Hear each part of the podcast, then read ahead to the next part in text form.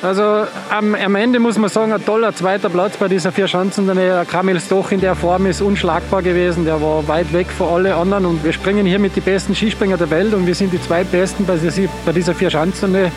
Ich denke, wir können uns schon darüber freuen. Ich kann einfach bloß sagen, das war ein gelungener Abschluss. Gratulation an Kamil. I think that most of us really like the, what is the most important. Most important is to just uh, you know have the possibility to, to, to ski jumping, and um, yeah, it's uh, uh, it was it was the, the, the best feeling when we could you know stand on the top and just run, run down. Letzte Frage, wie kommen Sie wieder ins Genießen? Nix, Sie werden mir heute ein paar Bier reinlatschen und dann wird es schon wieder werden. She Happens. Wintersport-Podcast mit Vinzenz Geiger.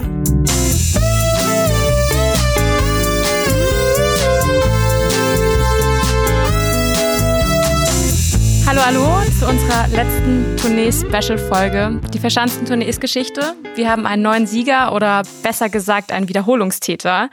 Kamil Stoch gewinnt nicht nur seine dritte Tournee, sondern auch das letzte Springen in Bischofshofen. Und zwar in was für einer Art und Weise. Darüber sprechen wir natürlich heute unter anderem. Mein Name ist Corinna Horn und mit wir meine ich Moritz Batscheider. Hallo. Und Vincent Geiger. Hallo. King Kamil hat heute mal wieder gezeigt, warum er der verdiente Sieger der Tournee ist. Und ähm, endlich hat er mal bei seinem letzten Sprung die Haltungsnote 20-0 bekommen. Und es glaubt sogar zweimal. Aber Jungs, ihr habt es schon länger gesagt, das war mehr als überfällig, oder? Ja, war auf jeden Fall mehr als überfällig. Auch wenn gestern war ja, in, der, in der Quali gestern hat er, glaube ich, auch mal eine 20 bekommen. Und da hat sich der Werner Schuster im Eurosport äh, ein bisschen drüber aufgeregt, ähm, dass er, weil der Sprung war gar nicht so schön im Endeffekt, äh, meinte er. Aber ich glaube, das war einfach nur, weil wir haben uns ja eh schon drüber aufgeregt, wie, wie in Innsbruck war echt ein perfekter Sprung von ihm. Da muss er eigentlich äh, eine 20 bekommen und ich glaube, das haben sich die Kampfrichter vielleicht dann auch gedacht, ähm, belohnen wir ihn jetzt an der Stelle. So ein bisschen wie bei Leonardo DiCaprio und dem, dem Oscar-Dilemma, dass er so viele Filme gemacht hat, wo es heißt, da muss er einen Oscar kriegen. Und dann kriegt er ihn für einen Film, der gar nicht so krass war im Vergleich. Aber auf jeden Fall, ich finde es auch äh, überfällig, dass sie, dass sie vor allem ist, vor allem der, der, der, oder die Sprünge heute, besonders der im zweiten Durchgang.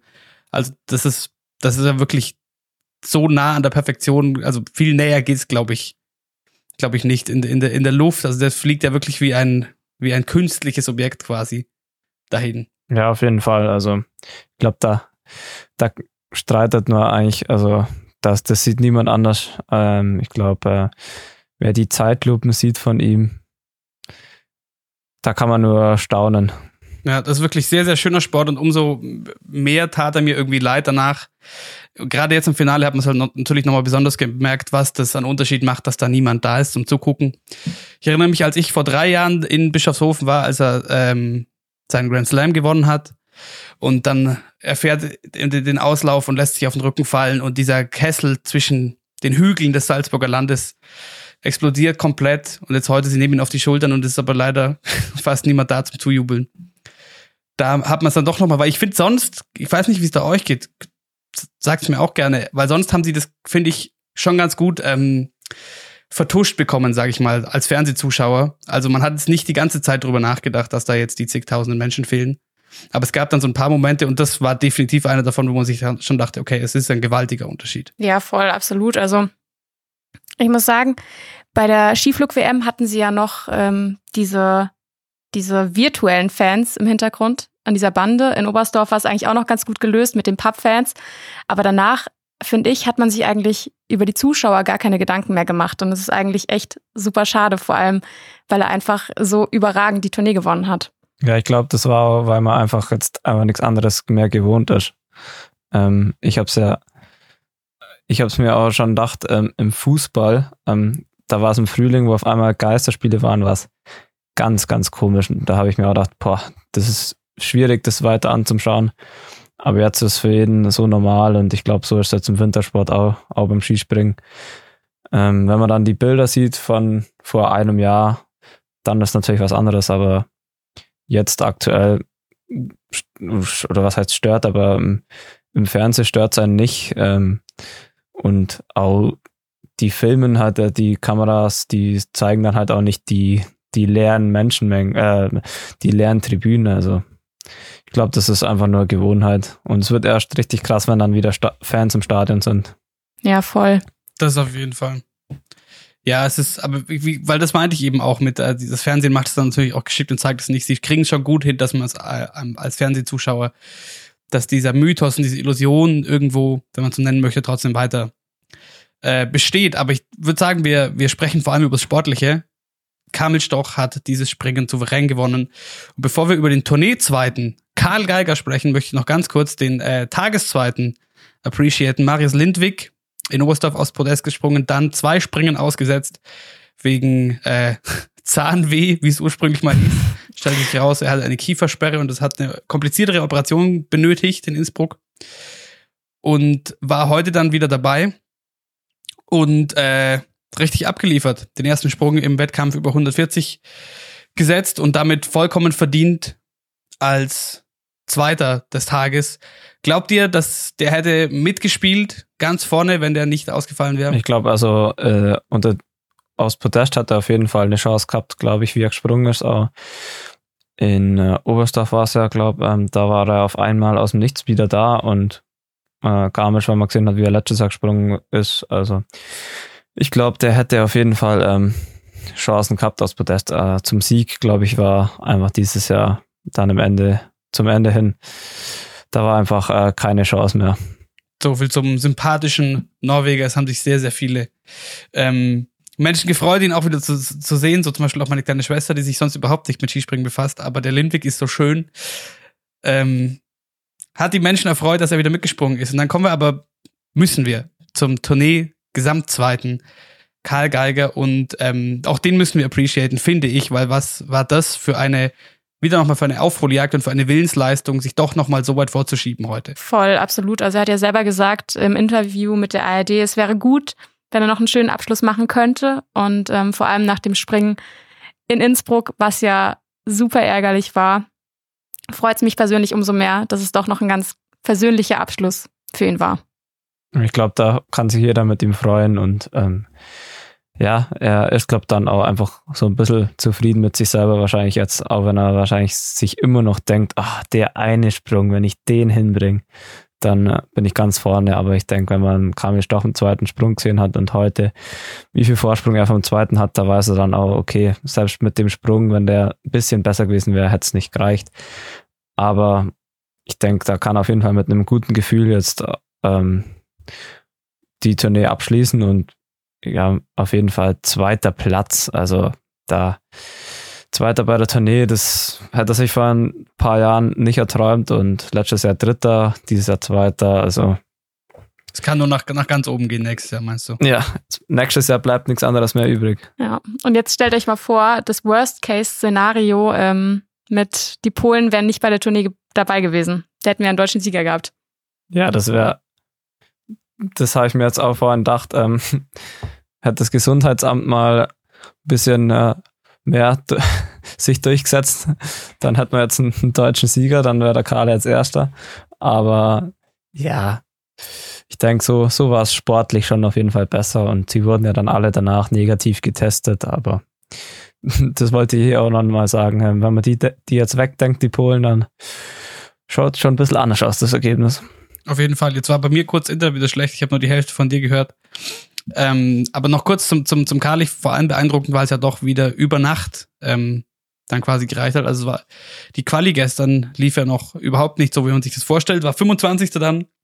Und das war heute eh kurios. Ich weiß nicht, ob es das schon mal gab. Das erste Duell des Tages, Andrzej Stekala gegen Karl Geiger. Und die legen gleich mal richtig vor. Ähm, also Karle mit 138 Metern, Andrzej Stekala mit 135 Metern und schieben sich dann auch nach ganz vor über einmal quer durchs Klassement. Das war schon beeindruckend, auch von Andrzej Stekala, muss man dazu sagen, was sich ja wieder äh, verbinden lässt mit einem Punkt. Äh, die Polen in der Breite auch äh, sind einfach unfassbar stark. Ja, auf jeden Fall. Das war wirklich, das war echt mal das das erste Duell, das ist so richtig abgegangen. Äh, 135, 138. Also ich glaube, wenn da Zuschauer da gewesen wären, da erwartet man jetzt nicht gleich beim ersten Sprung ähm, solche Weiten. Und ja, das war, das war mir dann auch ziemlich klar, dass die auf jeden Fall beide weiterkommen. War ein schöner Anfang zu dieses letzten, ein schöner Anfang dieses letzten Tourneetages der Saison 2020/2021. Und äh, dann haben wir zwei vom Podest. Der dritte ist David Kubacki. Der hatte seinen ganz großen Moment in Garmisch. Heute eher weniger. Es waren dann so, das war dieser kleine, die letzten paar Meter, die dann quasi gefehlt haben. Vincent, wenn ich dich nochmal mit einer Analysefrage belästigen darf. Was hat bei dem in Bischofshofen jetzt äh, nicht so funktioniert, dass es diese, dieser kleine Tick, um dann vielleicht doch Zweiter zu werden im Gesamtklassement? Ich glaube, dass er einfach, einfach zu viel wollte. Ähm, man hat gesehen, er war extrem aggressiv und ich glaube, es war einfach so, hey, ich muss das jetzt rausreißen, ich will immer noch gewinnen, ich will immer noch ganz vor und wenn man die letzten Jahre auf der Schanze war, extrem stark, letztes Jahr extrem stark und vor zwei Jahren hat er, glaube ich, auch einen Schanzenrekord, glaube gesprungen. Also er weiß, auf der Schanze, die liegt ihm und er muss jetzt alles, alles rausreißen und ich glaube, das war einfach ein Tick zu viel, bisschen zu aggressiv rangegangen und dann hat es einfach nicht ganz gereicht. Aber glaubst du, bei David Kubacki oder auch bei Halvor Egner Geranerüth lag das an den Nerven? Ähm, ja, was heißt an Nerven? Ich glaube, das ist im Skispringen, wenn man es einfach, wenn man auf Teufel komm raus äh, zwingen will, das funktioniert nicht. Das muss alles einfach mit Rhythmus laufen, wie, wie sie ja immer sagen, man muss im Flow sein und wenn man sich denkt, okay, jetzt muss ich alles auf einmal reinlegen, das, das funktioniert im Skispringen einfach nicht. Und das war beim Granerüt auch im zweiten Sprung genau das ein Abziehbild, weil sein erster Sprung war richtig, richtig gut. Da hat er wieder eine Luke weniger gehabt und war trotzdem noch 133 also nur ein Meter unter den äh, unter, ähm, unter den 95 Prozent von der Hillsides, die man eben braucht, wenn man verkürzt, ähm, dass man die Punkte dazu bekommt. Das war ja der Schachzug quasi bei der Skiflug-WM beim Team, die es ihnen dann ermöglicht hat, äh, dass die Norweger noch gewinnen. Und das ist ihm jetzt halt ganz knapp nicht ausgegangen, aber es war auf jeden Fall ein richtig, richtig guter Sprung, weil er keine guten Bedingungen hatte und von weiter unten und dann im zweiten war es dieselbe Situation wie beim Kubacki in beiden Sprüngen eigentlich. Ähm, einfach alles auf einen Schlag noch reinlegen und das, das funktioniert eigentlich fast nie. So, jetzt, jetzt, äh, jetzt greifst du mir fast vorweg, aber es ist schön, wenn wir schon mal bei dem Thema sind, nämlich der, das Manöver der Norweger. Würdest du, würdest du sagen, damit hat der sich halt heute seinen Podestplatz verspielt durch oder die norwegische Mannschaft hat sich diesen Podestplatz von Halver Ignar Granerüt verspielt dadurch. Ja, auf jeden Fall. Also das ist ganz klar, aber ich verstehe schon, dass er es gemacht hat. Ähm, ich hätte sogar, ich habe mir sogar gedacht, okay, im zweiten Durchgang, der Wind wird immer ein bisschen besser, sie sind schon ziemlich weit gesprungen, ob man beim Kahle nicht überlegen kann, vielleicht noch eine Luke runter zum Gehen, aber so wie es jetzt war, ist er dann super Ausgang mit dem zweiten Platz, aber da habe ich mir auch schon gedacht, okay, die 134, die sind auf jeden Fall möglich. Aber das Risiko war, da wäre dann auch zu hoch gewesen mit dem Kale. Aber im Granerüt war es, in dem Fall war es auf jeden Fall verzockt, aber ich muss ja sagen, ein Meter weiter, ich denke mal, wenn er einen Hauch weniger Rückenwind hat in dem Sprung, dann springt das. Und dann heißt es wieder, das war der Schachzug und die war einfach gut gezockt, aber in dem Fall ist jetzt mal schief gegangen und ja, ähm, klar ist es überragend, wenn man mal auf dem Podest gestanden ist bei der Tournee, aber ich glaube, ähm, der Sieg steht schon äh, in einer ganz anderen Ebene wie ein Podestplatz. Also nochmal zur Einordnung zu diesem Manöver. Ähm, es hat ihm ein Meter gefehlt, weil, wo kommt das Ganze her? Der Coach kann runtergehen. Ursprünglich gehe ich mal ganz stark davon aus, oder ist es eher so, dass das aus, aus Sicherheitsgründen ähm, geschehen kann, oder? Weil, weil, wenn man merkt, es geht sehr weit, es wird vielleicht ab irgendeinem Punkt gefährlich, für die Springer. Gleichzeitig aber bekommt man, wenn man mit weniger, mit einer Luke weniger Anlauf springt, einen kleinen Bonus. Ähm, in dem Fall wären es jetzt zweieinhalb Punkte gewesen, wenn er über 134 Meter gesprungen wäre. 133 Meter ist er gesprungen. Ähm, und das also war ganz knapp. In dem Fall haben sie dadurch jetzt diesen Podestplatz verzockt. Das hätte aber auch aufgehen können. Aber trotzdem denke ich mir, ist es nicht allgemein oder jetzt heute war das nicht allgemein ein hohes Risiko dafür, dass der Bonus ja gar nicht so groß ist, also zweieinhalb Punkte? Ja, es war auf jeden Fall ein hohes Risiko. Aber er wird sich einfach gedacht haben, okay, bei der Skiflug-WM ist aufgegangen und da ist er genauso unter Druck gestanden und vielleicht geht's heute auch auf und es war ja auch ein super Sprung. Ähm, wie gesagt, äh, mit ein bisschen weniger Rückenwind wäre er wahrscheinlich 134 gesprungen und dann wäre es sich ausgegangen, aber so ist es halt, das kann man nie perfekt abschätzen. Aber das hat man auch beim Eiser gesehen, so nach dem Motto alles oder nichts. Also er hat es ja auch ziemlich mit Gewalt versucht.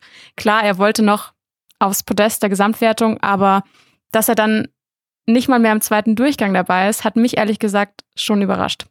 Ich glaube, das hat jeden überrascht. Ähm, er war ja dann, ja, ich glaube, er war einfach frustriert dann auch mit der ganzen Situation, wenn man weiß, wie die Saison losgegangen ist bei ihm. Wirklich allen davon geflogen. Ähm, der hat echt machen können, was er will und gewinnt die Springen und ja, dann Nishni Tagil kommt, Rücken wird er super erster Sprung, zweiter Sprung Rückenwind, einfach nur Pech äh, heruntergeholt von Ski und das hat ihn so ein bisschen aus dem Konzept gebracht. Ab dann wurde es einfach schwierig. Beim Skifliegen war er auch noch super dabei, aber in Planica, da kommt er immer gut zurecht. Aber das hat ihm einfach so ein bisschen aus dem Konzept gebracht, glaube ich, und das hat ihm aus dem, aus dem berühmten Flow einfach rausgebracht.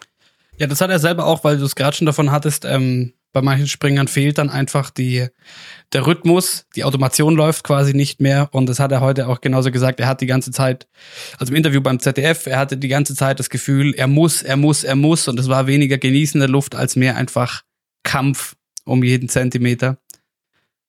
Also wie du sagst, auch da auch einer, bei dem dieses Phänomen aufgetreten ist. Apropos Interview, Stefan Hongacher hat nach dem Springen gesagt, er ist ähm, trotz allen Ups und Downs zufrieden mit der Tournee und hat das alles so ein bisschen eben auf den Karle projiziert. So, der Kamil Stoch ist das Master Dinge und wir sind quasi die zweitbesten danach, im, im Wir gesprochen. Trotzdem, wenn man jetzt aber auf, auf die aufs Tableau schaut, dann ist äh, der Karle der einzige deutsche Springer, der acht Durchgänge gesprungen ist bei dieser Tournee. Meinst du, damit ist Stefan Hongacher wirklich zufrieden?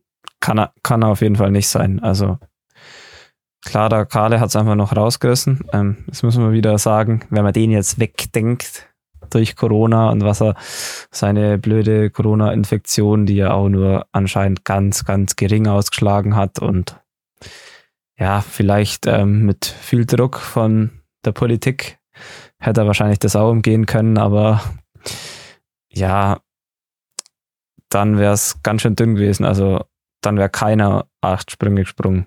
Man weiß nicht, was dann gewesen wäre, aber ja, er hat es auf jeden Fall rausgerissen und die anderen, da kann keiner zufrieden sein von den anderen. Es hat ja in Oberstdorf schon echt miserabel angefangen und ja, jetzt ist jetzt ist der Ausgang, ähm, er hat es rausgerissen und ich glaube, das bringt es nichts, wenn er da irgendwie auf jemand rumreitet. Er weiß, am Wochenende geht schon wieder weiter und das muss man einfach ähm, jetzt so mitnehmen und wie gesagt, man muss in den Flow kommen. Der Eiser ist ein Typ, der, wenn es bei ihm läuft, dann läuft es richtig, richtig gut und da bringt es, glaube ich, gar nichts, wenn man den jetzt dann noch anfängt zum Kritisieren. Und im Skispringen während der Saison drauf zum Hauen. Also meiner Meinung nach ist das sinnlos. Das, das bringt nichts. Da muss man einfach immer nach vorne schauen und das Beste draus machen.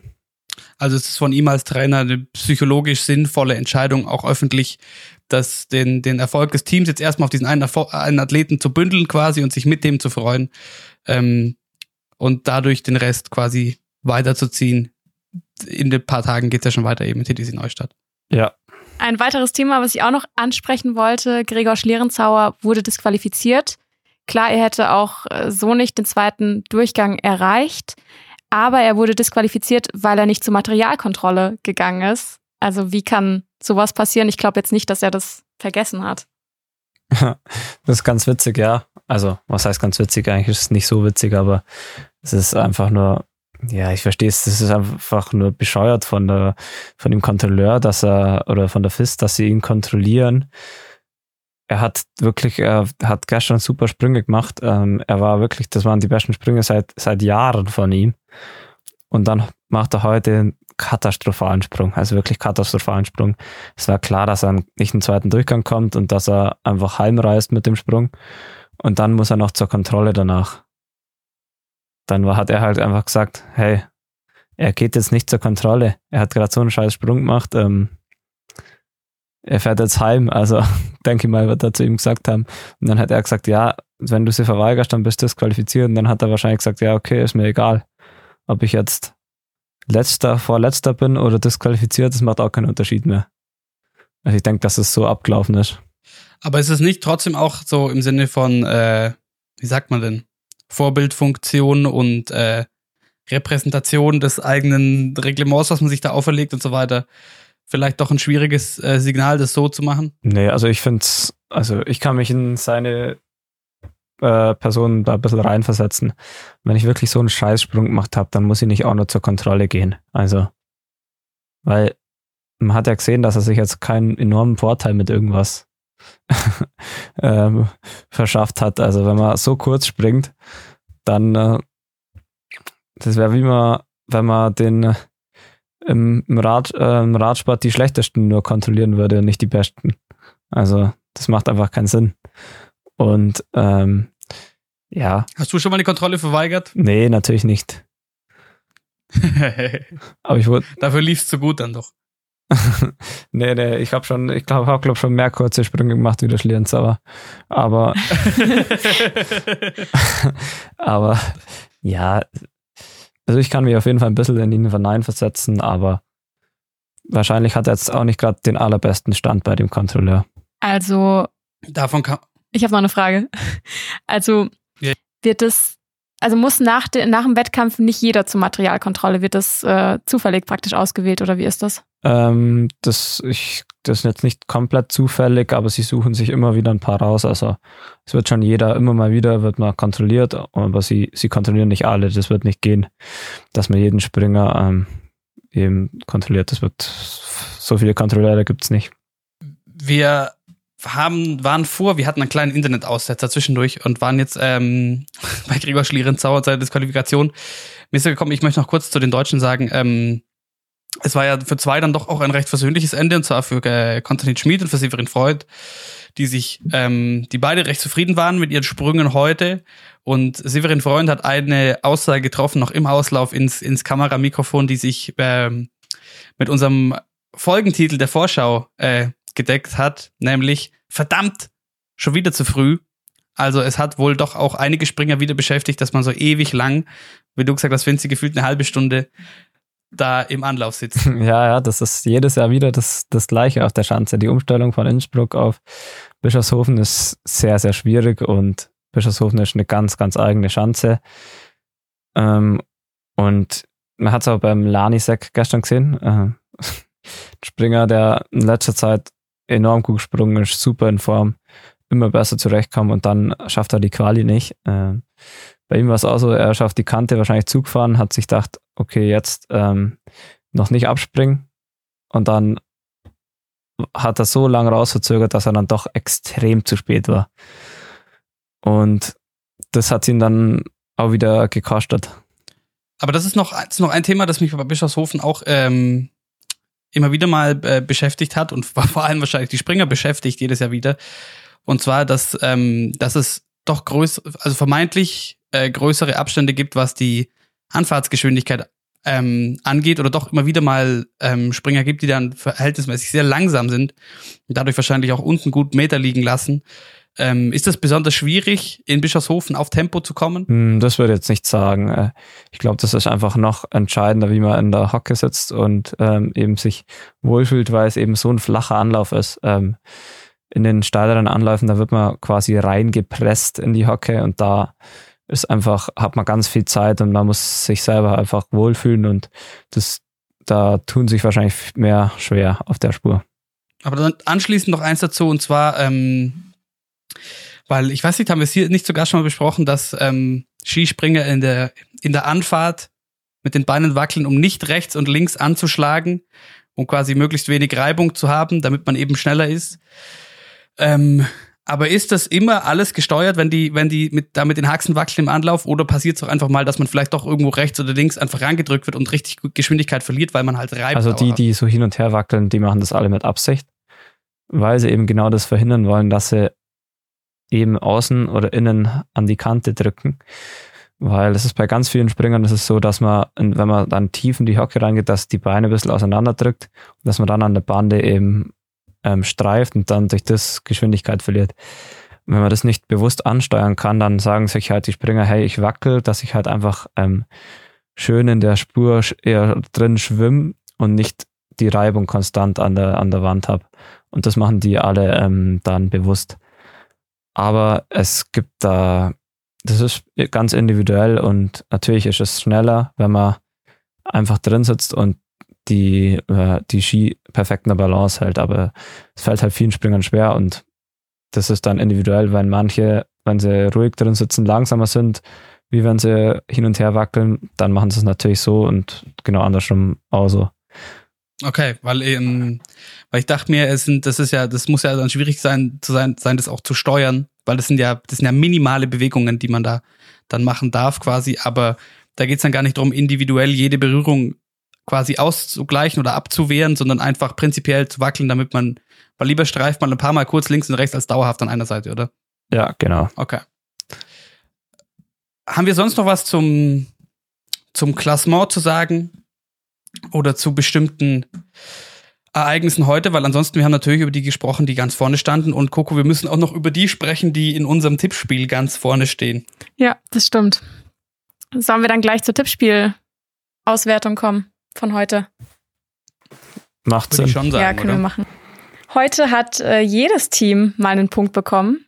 Also Team, also wir, Team She Happens, hat einen Punkt bekommen für Stefan Kraft. Den hatten wir auf Platz 10 getippt.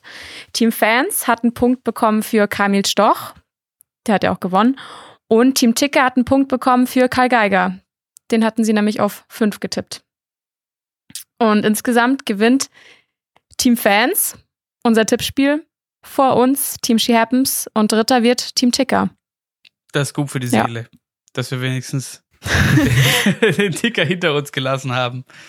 Wieder Karle, Zweiter ist doch top. Da reihen wir uns da ein. Und äh, innerhalb des Teamfans, da könnte man natürlich jetzt auch drüber diskutieren, ob die einen entscheidenden Vorteil hatten, weil viel, viel mehr ähm, Menschen, die da, de- deren äh, Meinung damit einfließen konnte. Nein, aber da gibt's ja auch noch innerhalb äh, ein, ein Tippspiel im Tippspiel quasi, unser Tournee-Gewinnspiel. Und ähm, dass die Entscheidung, wer, oder was heißt Entscheidung?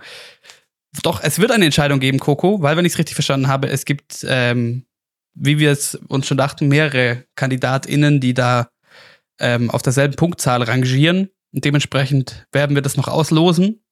Das natürlich so transparent wie möglich machen, euch gegenüber. Und dann ähm, unsere nächste Folge erscheint dann wieder im normalen Rhythmus am Dienstag. Und da werden wir dann noch ähm, bekannt geben, wer denn der Sieger oder die Siegerin ist. Und ähm, vom Vinzenz, wenn das nicht verpennt, eine Skibrille zugeschickt bekommt. Nein, Das sollte ich hinkriegen. das kriegen wir hin. Und jetzt ist es natürlich eine Skisprung-Spezialfolge. Ich finde aber am Schluss muss doch noch kurz Raum sein dafür, was das dann für ein unfassbar geiler Tag war bei den Alpinen. Und zwar genauer gesagt im Slalom bei den Herren in Zagreb. Es war ein unfassbar geiler Slalomtag. Also ich habe es leider nicht ganz gesehen. Ich habe den zweiten Lauf auch nur halb sehen können. Aber Linus Strasser, der erste Deutsche, gewinnt seit langem mal wieder einen Slalom. Unfassbar. Seit November 2017. Ja, es war, die zweite Fahrt war, also man hat ja, ich glaube, wer einen Slalomsport oder einen Strasser Linus schon länger verfolgt, der weiß, der kann extrem schnell fahren. Immer wieder passagenweise, das schaut auch immer extrem schnell aus. Sitzt so ein bisschen hinten ab, wie der Neurath das immer gemacht hat. Und das schaut eben, ich finde es ich find's richtig geil anzuschauen und er, das, er hat einen richtig schnellen Schwung, sieht man, finde ich. Und jetzt hat er es einfach im zweiten Durchgang mal ganz runtergebracht und ja, völlig verdient. Ich hätte niemals gedacht, dass es für einen Sieg reicht, aber es war ex extrem stark und hat mich auch echt richtig, richtig gefreut. Und auch für unseren ersten Gast im Podcast, für den Sebi, was hat mir auch richtig gefreut. 17. Er schafft es jetzt einfach regelmäßig unter die Top 30 und da soll es jetzt mal mit der Startnummer ein bisschen vorgehen, hoffentlich. Ja, das, hoff, das hoffen wir doch stark. Das war sehr, sehr schön für, für Linus Strasser. Hatte auch, ich weiß nicht, ob ihr das zufällig gesehen habt, Fritz Dopfer sehr äh, liebe Worte, der hat einen sehr süßen Instagram-Post gemacht, wo er geschrieben hat, ähm, jahrelang hast du uns alle zersägt im Training und wir haben wie gesagt, der muss jetzt mal einen Weltcup gewinnen. Und äh, da musste Fritz Dopfer erst aufhören, dass das passiert, aber trotzdem ähm, natürlich super, super schön. Ähm, und für wen es mich auch sehr freut, ähm, muss ich nochmal sagen, Manuel Feller wurde Zweiter mit einem Zehntel Rückstand und der ist ja aus dem Kader geflogen vor der Saison, ist jetzt aber der Gesamtführende in der Slalomwertung und wird ähm, im Trikot des Führenden zum nächsten Slalom antreten dürfen. Freut mich auch sehr, muss ich sagen. Und ähm, was wir natürlich sträflichst vernachlässigt haben, jetzt ähm, vor lauter Skispringen, ist ähm, der zweite Teil deiner Sportart, wenn sie langlaufen, Tour de Ski. Und deswegen werden wir uns dem natürlich noch widmen. Und zwar am nächsten Dienstag mit Gast. Finzi hat uns einen Gast klar gemacht. Ja, also der Zehnplatzierte vom gestrigen Einzelstart, ähm, der wird unser neuer Gast sein, der Janosch Brugger. Ich kenne schon sehr lange meinen Jahrgang und äh, einfach ein, ein, richtig feiner Kerl, deswegen wird auf jeden Fall, wird auf jeden Fall eine super Folge. Da gehe ich doch auch mal stark von aus. Wir freuen uns sehr und wir würden uns natürlich auch freuen, wenn ihr dann wieder mit dabei seid. Nächste Woche wieder im normalen, in Anführungszeichen, Ski Happens Rhythmus am Dienstag, wenn es um Skilanglauf geht. Es war trotz aller Widrigkeiten eine spaßige Vierschanzentournee. Das hat Bock gemacht mit diesen kleinen Specials. Schönes, schönen Dreikönigsabend noch. Macht's es gut. Ciao. Ciao.